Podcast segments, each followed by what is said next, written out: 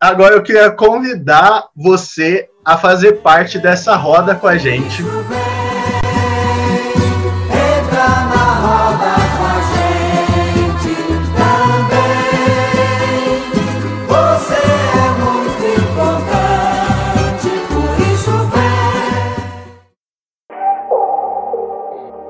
Sejam bem-vindos ao Sobrevivências, o seu podcast semanal. Curta e compartilhe.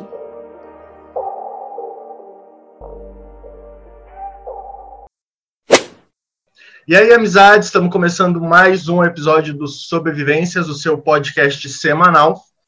A gente ainda está fazendo essa série sobre a Fatel e hoje a gente tem mais uma entrevista com uma professora muito especial da faculdade, mas antes, como sempre, eu, Matheus Bachega. Eu, Aquim Valente. Eu, Fran Nogueira. E eu, Nelisa Brito. E hoje a nossa convidada, ela é uma professora, como eu falei, pastora. Ela é muito conhecida na Fatel, principalmente pelo seu bordão.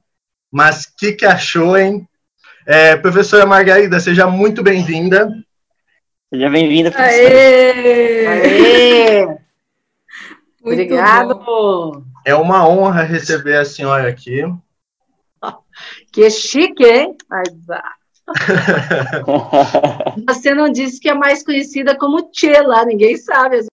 É verdade, a professora Margarida também é conhecida como Tchê. Então, se você conhece ela por um desses dois nomes, então ela é nossa convidada hoje. Tem mais outros nomes, mas a religião não permite. Muitos nomes. Né? Estava inventando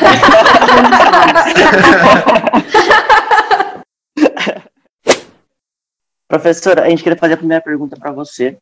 É, a gente quer saber de como foi o processo de entendimento do seu chamado pastoral e até a faculdade de teologia, como foi esse trajeto. Então, vamos lá. Como diz o texto, né? Quero trazer a memória que me pode dar esperança. É um texto muito lindo, né? Lá de Lamentações. Mas quero trazer a memória. Então, vamos lá. Olha que a caminhada é grande, hein? Mas vamos tentar sintetizar aí esse processo, ok? Então, há algum tempo atrás, que não foi ontem, faz um bom tempo, né? É, digamos assim, que eu estivesse menos de 15 anos, né? Desde os 11 anos de idade, eu já era professora de escola dominical dos juvenis, acredita? E daí eu ficava pensando, poxa vida, mas juvenil é de 12 em diante, como é que aos 11 eu era professora de escola dominical dos juvenis? E lá fui eu, porque a minha avó materna era metodista, minha mãe metodista, e meus avós paternos são católicos e outras religiões também, e denominações. Mas, aí, como tinha escola dominical, quando chegou quase aos 15 anos, acredita que eu já era presidente ou vice, dependia do ano, com 15 já era dos jovens. Aí eu fico pensando, meu Deus, quanta coisa, né? E aos 15 anos, a gente já dirigiu uma capela, capela uma pequena congregação, né, mas na época chamava capela, né? Aí essa capela tinha mais de 50 pessoas, entre crianças, adultos e jovens, e eu era superintendente de escola dominical. Curiosamente, aos 15 anos, eu já pregava toda quinta-feira. E algum tempo atrás eu achei uns, uns rabiscos dessas pregações. Eu disse, ó, oh, até que não era tão ruim, não, dá para quebrar o galho lá, né? Com 15 anos. Aí, o que, que acontece? Quando chegou nessa fase aí, era para, então, ou eu vou fazer segundo grau já.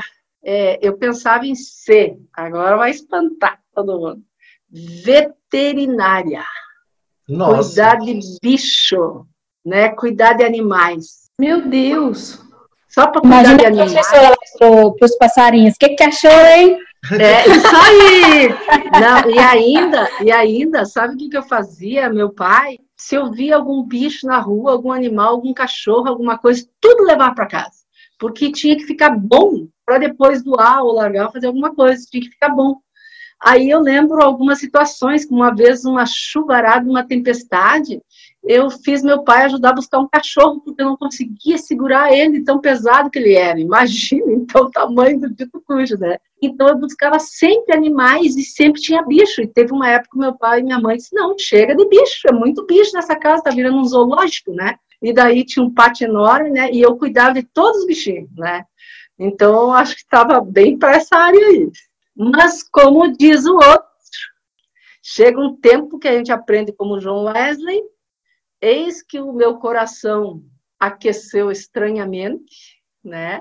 Então, ao invés de cuidar de bichos, é para cuidar de pessoas. E aí vem esse chamado propriamente dito, este momento propriamente dito, né, que a gente sente aquecer mais o nosso coração, né?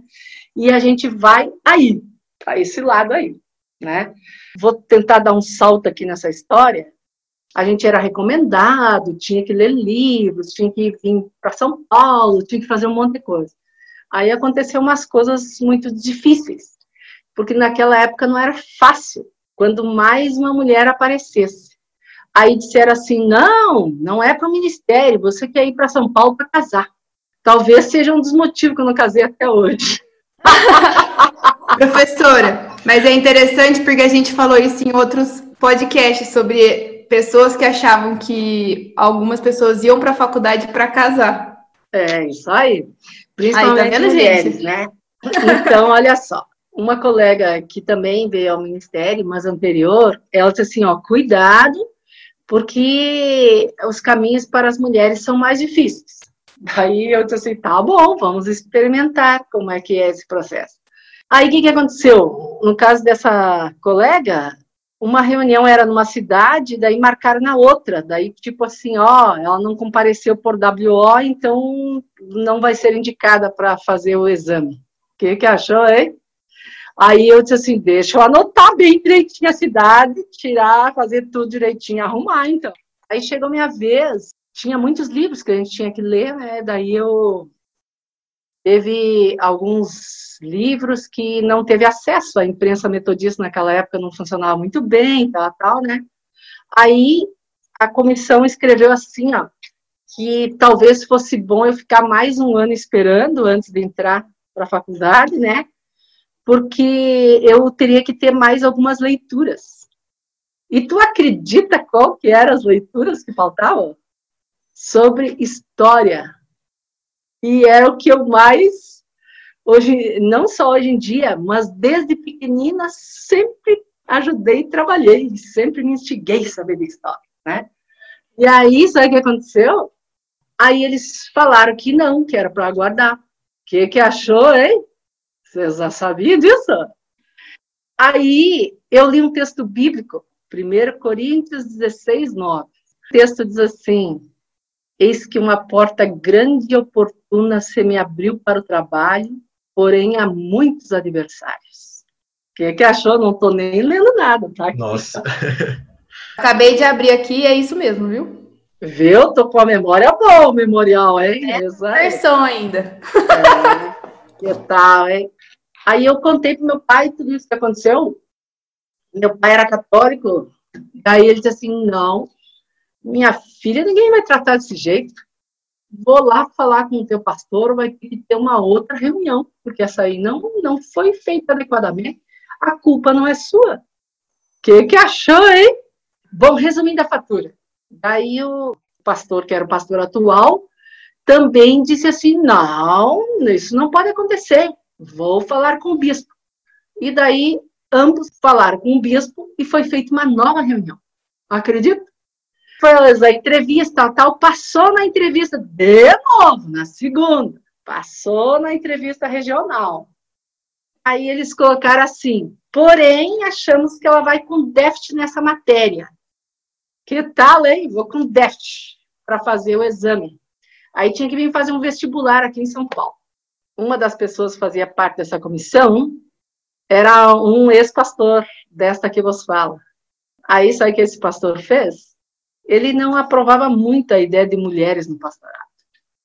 Ele pegou, tinha todos os livros na estante E daí eu disse assim, o senhor podia ceder aqueles seus livros lá para mim, fazer o um favor?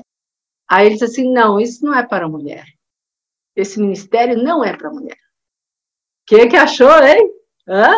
Pegou todos os livros, jogou tudo no chão. Se você quer, então, toma, estão aqui. O que, que achou, hein, tia? Meu Aí, Deus do céu. Peguei, só Deus sabe o que é a palavra misericórdia, né? Dobrar-se e dobrar-se com o coração, né? Então, peguei um a um pelos livros, um a um, um a um dos livros, né? Foi, foi um negócio difícil. Conforme eu fui pegando os livros, eu disse: ó, um dia essa pessoa vai vir correndo para mim e vai me oferecer um livro. e não é que isso aconteceu? Já vou contar essa história. Quando eu vim para a faculdade de teologia, a gente tem que vir com a recomendação na mão. E na época, eu cheguei aqui, eles disseram, tinha uma declaração dizendo que não via ninguém da região de onde eu vim. O que, que achou, hein? E eles disseram assim: não, mas já que você andou tantos quilômetros, vamos fazer você fazer a prova. Então, depois pode ser que aconteceu alguma coisa com o correio, com isso, aquilo, né? Vai fazer a prova. Aí eu fiz. Sabe que o meu nome ficou sempre ou no primeiro, ou no segundo, ou terceiro. No primeiro, no segundo, no terceiro, em todas as provas. E na prova, que era o tal do déficit, eu fiquei em primeiro lugar. E foi uma das notas mais altas dos últimos anos. Aí eu me lembro que a comissão do vestibular entrou dentro da sala de aula e perguntou: quem é fulano de tal? Aí eu lá assim, ó, sou eu, né? Quem é fulano de tal? Pois é, queremos dar parabéns porque você tirou uma das notas mais altas nos últimos anos desta matéria aqui. Que, que achou que era história do metodismo? Que, que achou, hein? Bom, enfim, passado alguns anos, daí eu me tornei também presbítera, né, da igreja metodista, né? E quando eu me tornei presbítera da igreja metodista, essa pessoa veio correndo e me entregou um livro na mão, né? Que era realmente assim a nova e a última edição, né? Que tinha dos rituais da igreja para aquela celebração que ia ter naquele momento. O que, que achou aí? Aí aquela pessoa, com aquele gesto, processo de reconciliação e de perdão. Hoje já somos amigas, né? E nos damos muito bem. Mas às vezes, às vezes a gente vê que as pessoas, durante algum tempo na vida, elas têm dificuldade de entender essas situações, né? E talvez hoje em dia é uma das pessoas que mais defende esse ministério das mulheres. Mas é pela vivência e pela prática que a gente vai indo. O que, que achou dessa história?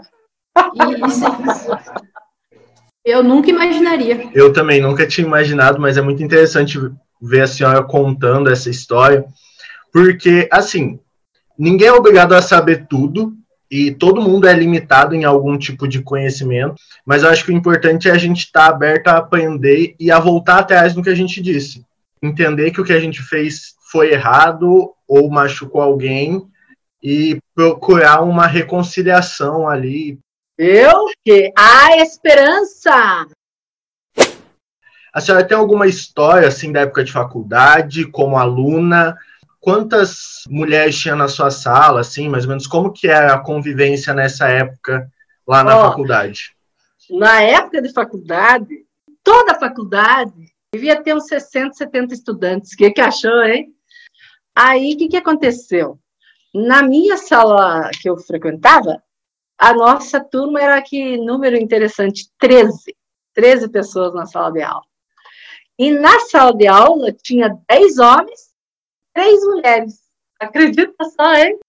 A gente até brincava que era em nome do Pai, do Filho e do Espírito Santo. era o trio pela frente. Só que na hora de assinar lá a ata, né? Na época era só eu que assinei lá a formação, porque só eu que tinha completado o TCC e as questões mais. As outras tiveram que acabar um tempinho mais, mas conseguiu. Foi pouco tempo, mas conseguiu, graças a Deus, as três se formar. Aí muitas coisas aconteceram, era um tempo diferente, né? A gente não era só da turma do primeiro, da turma do segundo, do terceiro, do quarto, mas a gente acabou sendo a turma maior, né, do período tal, né.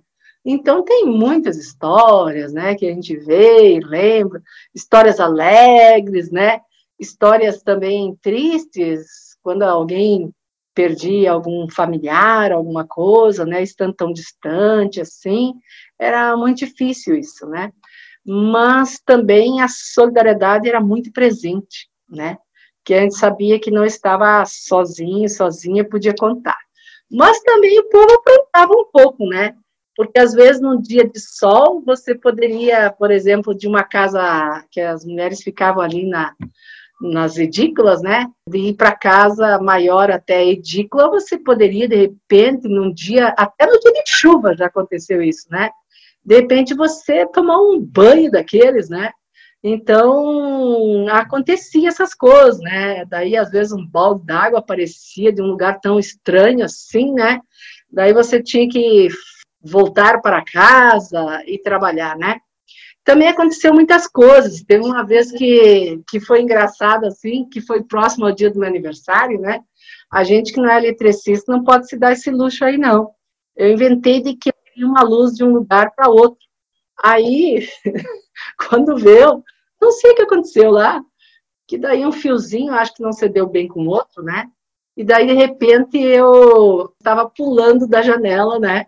E com aquela, toda aquela fumaça. Imagina os cabelos, como é que ficou, né? Saindo assim, né? Aí, como era próximo aniversário, e o pessoal não conversava muito, né? Todo mundo sabia as histórias. Aí o pessoal pegou vários rolos de papel higiênico e fez assim, ó, saindo da casa até lá a sala de aula, que era lá embaixo no Beta, do edifício Beta, e colocava assim, parabéns à incendiária da metrô, parabéns, parabéns, e parabéns, aquilo, tal, tal, né? Então, teve momentos assim tão bons, né? Vários momentos que a gente ficava embaixo daquela grande árvore, né, ali que todo mundo conhece, né? que fica entre os dois edifícios lá, né, o Beta e o Gama, né? Então, vários momentos especiais ali, até cultos, celebrações e outras questões a ver. Então, foi um momento, assim, de aprendizado, né? É, alguns diziam que eu era meio Caxias, né? Só um pouquinho. Porque, por exemplo, teve uma vez, na aula de hebraico, Imagine as aulas de hebraico, né? Aprender as línguas, né? Só gauchês que a gente sabia, né? E ainda vai lá. Aí, aprendendo as, em hebraico, o professor disse assim, ó, quem tirar a nota mais alta vai ganhar uma Bíblia. Daí eu disse, poxa vida, a Bíblia de hebraico, tô eu nessa, né? Aí, no fim, três tiraram dez. O que, que achou, hein? Mas eu tinha dito para o professor que era o seguinte, que quem tirasse a nota mais baixa deveria ganhar porque ninguém ia querer tirar nota baixa, né? Mas quem tirar a nota mais baixa para incentivar. Aí ele não, não, ele não aceitou. Não, tem que ser a nota mais alta. E não é que daí um já tinha dicionário bíblico, que outro já tinha Bíblia, e eu. Foram os três que tiraram a nota mais alta. Os três tiraram 10 da turma, né? Lá fui eu ganhar a Bíblia. O que, que achou? Aí o professor Aí, pegou, o professor pegou e disse: Não, você disse que era a mata mais baixa. Eu disse: Pois é, eu disse, mas o senhor não aceitou a minha proposta. É, você não aceitou a minha proposta. Então, portanto, essa Bíblia passa a ser de quem tirou 10 nessa prova. Se o senhor tivesse aceitado, eu ia dar. Mas são histórias aí, muitas histórias boas, histórias difíceis, mas é, vai construindo e vai forjando aí as pessoas, né? Uma grande oportunidade. Professora, a gente queria saber como que você se tornou professora da faculdade, porque você foi aluna da FATEL, né? E hoje você é professora da FATEL. Como que foi isso? Então, eu, de professora, o que, que aconteceu? Me formei voltei para a região, trabalhei 12 anos, né? E depois tinha um edital, acredita, para trabalhar na Faculdade de Teologia. E naquela ocasião, o Estado do Rio Grande do Sul ficou sem bispo eleito que fosse do Rio Grande do Sul, que fosse um gaúcho, digamos assim, né? O gaúcho, se fosse o caso, mas ainda não era o tempo, né, de termos bispos e bispas, né? Daí, pela primeira vez, não tinha ninguém na liderança nacional e apareceu essa vaga na faculdade de teologia. Aí o que, que aconteceu? Todos os SDs, que na época eu já era, olha só, eu me tornei presbítera, daí o culto foi na igreja local, né, que tornou presbítera, e dali a três meses eu já era SD, acredita? Em dezembro já fui nomeada SD. E daí eu já era superintendente distrital, já coordenava pastorais, já fazia um monte de coisa. Eu, eu era pastora de 11 igrejas, quero dizer que eu era titular de 11, né? Tanto que teve um encontro e disse assim, daí veio um e disse assim, ah, o pastor daqui deve ser muito bom. Depois é essa que você fala aqui, obrigado pelo elogio. Aí o outro, mas e daqui, ó, quem que atende aqui? Esta que vos fala. E o encontro está sendo nesse lugar aí. Quem que é a pastora daqui? Quem que é o pastor aqui? Esta que vos fala. Teve um encontro que foi legal demais, assim, sabe? Porque era 11 igrejas, né? E eu supervisionava 45 lugares todos, né? Cheguei, trabalhava a direito, estudava durante as madrugadas, fazia outros cursos também, sempre fiz outros cursos também. Tanto que ninguém pega os meus riscos, ó, porque tudo assim, tudo que tem papel é arriscado. Qualquer papel que eu tenho na mão, tudo é assim, eu não posso ver nenhum papel assim. Porque daí eu já vou fazendo as anotações e questões, né? Ninguém pegava minhas anotações de aula porque tinha que traduzir. aí, enfim, aí o que, que acontece? Todo o corpo pastoral, né, da igreja, disse assim, não, ó, você tem que tentar, porque, e fazia 15 anos, tinha falecido é, que tinha falecido também alguns anos atrás, o bispo Isaac Rodrigues Aço, né? E tinha também, depois dele, ele se tornou bispo, foi para segunda, né? E, o que, que aconteceu? Ele foi também diretor na Faculdade de Teologia. E depois que ele saiu, já fazia 15 anos entre o episcopado dele, entre ele ser professor e, e esse bar, e não tinha ninguém representando a segunda região na faculdade, acredita? Aí o pessoal disse assim: não, é a ver, vai lá e tenta. Na época, poderiam se candidatar mais ou menos 150 pastoras, porque tinha que ter 10 anos de pastorado, tinha que ter alguma formação na área de educação, e na época tinha é, licenciatura plena em filosofia, psicologia e sociologia, então deu para quebrar o galho na formação ali, né? Aí então eu fiz os exames e todas as coisas, tudo, e depois teve votação, e a votação foi por escrutínio, olha só que coisa, né, entre, os, entre as questões. Resumindo a fatura, Aí eu fiquei em primeiro lugar na cotação aí, acredita? Sabe quantos dias que me avisaram que era esse edital? Em dois dias. Acredita daí o que eu tive que fazer? Tive que fazer um projeto em dois dias para mandar. E eu mandei o projeto. É para tal lugar, é para tal lugar, vamos mandar. Enfim, resumindo a fatura, vim para a faculdade. Posso dizer que eu acho que dos que estão atualmente na faculdade, eu acho que eu fui a única que entrei por edital, né? Aí comecei a trabalhar inicialmente colaborando na pastoral da Faculdade de Teologia, e também daí eu comecei a trabalhar na cátedra, a cátedra ampliou seus trabalhos e hoje é um centro, né? E também eu comecei a trabalhar na pastoral e acabei sendo a coordenadora da pastoral, né? Era uma pastora titular. Depois disso teve o Weber, o Jonadab e agora o Adilson. Aí começou a trabalhar, fez várias questões na faculdade, vários projetos. A gente fez daí durante esse processo o mestrado e o doutorado, né? O que culminou, então, inicialmente trabalhei mais nas áreas de pastoral, dava aula de ministérios específicos, colaborava é, na área junto com o professor Luiz Ramos, às vezes dava aula de liturgia, de laboratório de liturgia, de todas as matérias aí mais ou menos da área de, de pastoral. E depois, com a formação do doutorado, então foi solicitado que eu passasse a dar aula mais das matérias de doutorado, até por causa do MEC, né? Das pontuações e outras coisas mais. Também porque não tinha nenhuma professora na área de pastoral. Sempre, em geral, na história da Faculdade de Teologia, teve na área de Bíblia, né? Professoras. Eu lembro que uma professora minha de grega era uma mulher. então, teve professoras da área de Bíblia, na área de pastoral, mas na área de história não tinha professor. Daí, esta que vos fala adentrou-se também nessa questão da área de história e teologia, então a gente dá antropologia teológica, é, ecumenismo, especialmente aí faz um recorte pelos seminários temáticos, história das mulheres, metodismo, uma série de questões assim.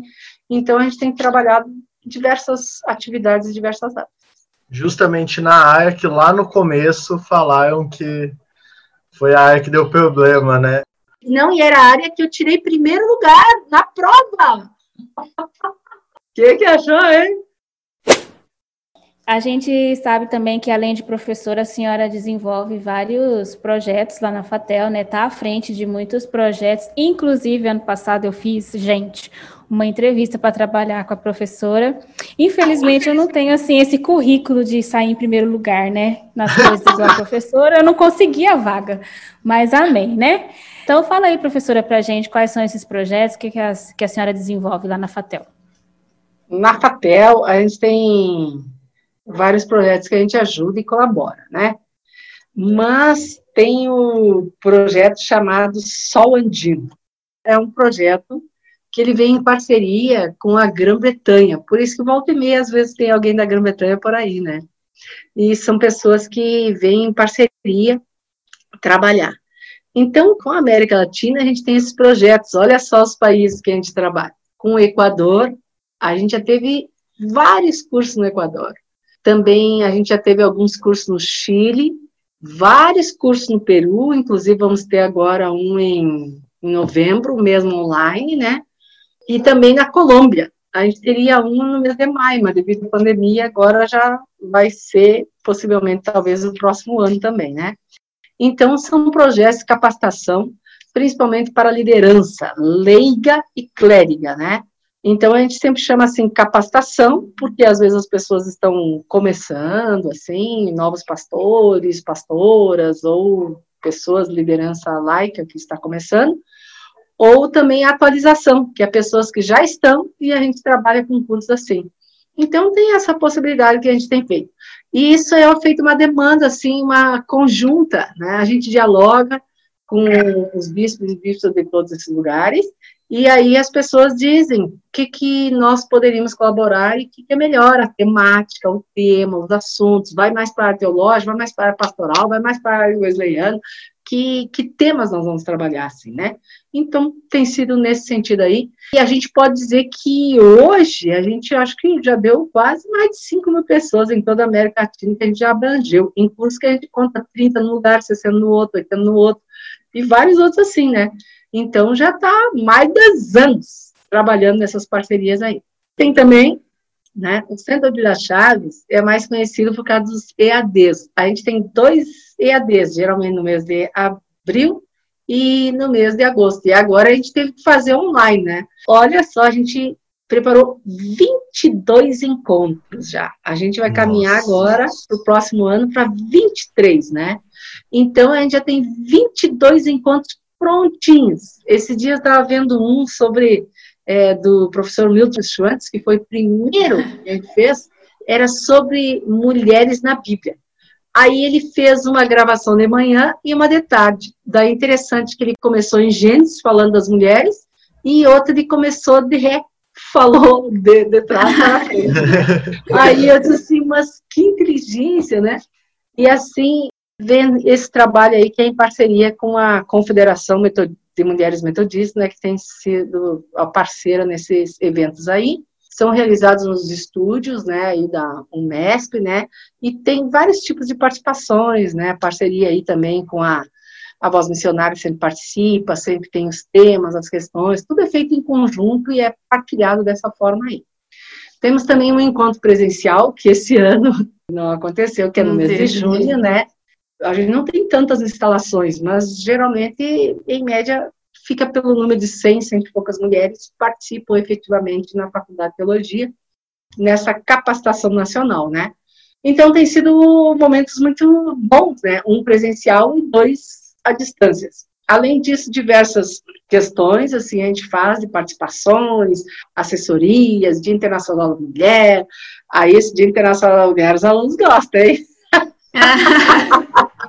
né? A gente sempre faz um momento especial, né, lá de manhã e de noite, acolhendo não só as alunas, mas a gente está parte do princípio tem que ser homens e mulheres buscando cada vez mais lutar e se engajar contra a violência, contra o estupro, contra tudo que nega a vida. Todos e todos juntos nesta caminhada, né? E aí também a gente tem nesse Centro de Chaves parcerias também com outras igrejas que querem também trabalhar a questão da mulher, né, nas mais diversas situações. E também a gente tem parcerias com outros grupos, né, que nos chamam, né, e pedem para trabalhar diferentes temáticas em diferentes lugares, né. A gente já trabalhou aí com um projeto Meninas Meninas de Rua, eu também já trabalhei várias vezes, já fui umas três vezes presidente, já ajudei, já e até hoje a gente continua, né, atuando. Também trabalha com mulheres em situação de risco, né, assim a gente ajuda, trabalha nesse sentido aí. Então, diversas atuações também na área social, de engajamento, transformação de vidas e atuações assim nesse sentido, né? Ah, lembrando agora esses dias aí, que até eu recebi uma vez, adivinha só, hein, Prêmio Latino-Americano pela Paz. Aí eu pensei assim, poxa merda, né? Eu disse, como é que eu ganhei isso? aí os movimentos populares aqui do Brasil, daí eu acho que foi sem teto, sem terra, mais mulheres, mais crianças, mais isso, mais aquilo, de tudo quanto é coisa que trabalhou e trabalhava, foram votando, e daí saiu meu nome lá, hein? Aí eram 12 pessoas, não era só do Brasil, né? Tinha um da Palestina, uma pessoa de Israel, né, que veio para isso, e as mães da Praça de Maio da Argentina, aquelas que lutam até hoje né, dos seus filhos, sabe, que usam aqueles lenços, né, assim. E lá no meio daquele povo estava essa Margarida Ribeiro. Aí eu tinha ido no evento para dar uma palavra de paz e esperança para as pessoas, né? E daí cheguei lá no evento, quando eu vi, era para receber uma lamparina, assim que era o significado de ser luz aonde quer que seja e no que quer que faça, né? E essa luz, e essa, e essa lamparina eu recebi das mãos do Dom Pedro Casadalho. Acredito. Aí eu fiquei assim, uh, Aí eu disse assim, meu Deus do céu, né? E isso nos faz pensar assim que diante das dificuldades da vida, a gente sempre tem que lutar, enfrentar, renovar as forças, renovar a esperança, né? E mais que nunca agora nesse tempo que de desespero, de dúvida, que todo mundo agora vai dizer assim, antes e depois da pandemia, o que, que você pensava, o que você é e o que, que é, né?